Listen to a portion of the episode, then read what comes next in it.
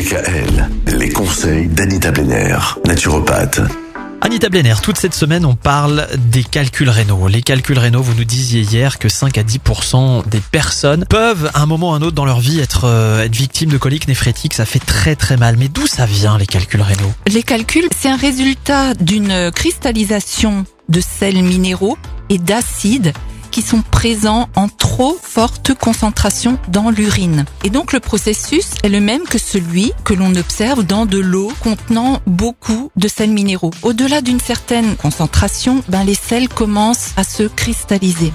Et le plus souvent, ils sont dus à un manque de dilution des urines.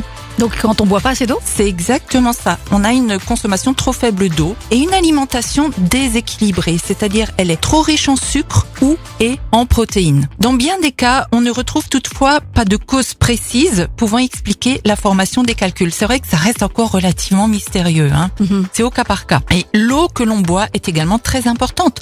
Donc ne buvez pas d'eau fortement minéralisée. Minéralisé. Bon, vous avez bien retenu la leçon. Et les minéraux de l'eau ne sont pas assimilés par l'organisme, donc on ne surcharge pas.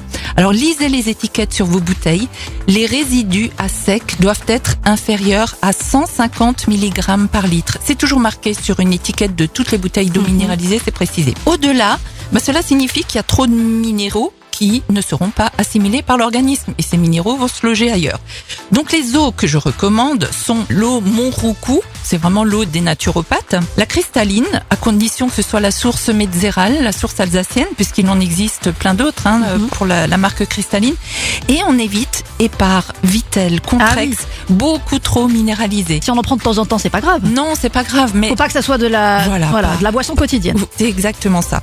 N'oubliez pas, ça je le redis encore une fois, les minéraux ne se boivent pas, ils se mangent. On va retenir cette règle. En tout cas, demain, on va s'intéresser au, au moment où justement on, on se retrouve face aux calculs rénaux et où on est dans la douleur. Qu'est-ce qu'on peut faire pour soulager de manière rapide les douleurs des calculs rénaux Réponse demain.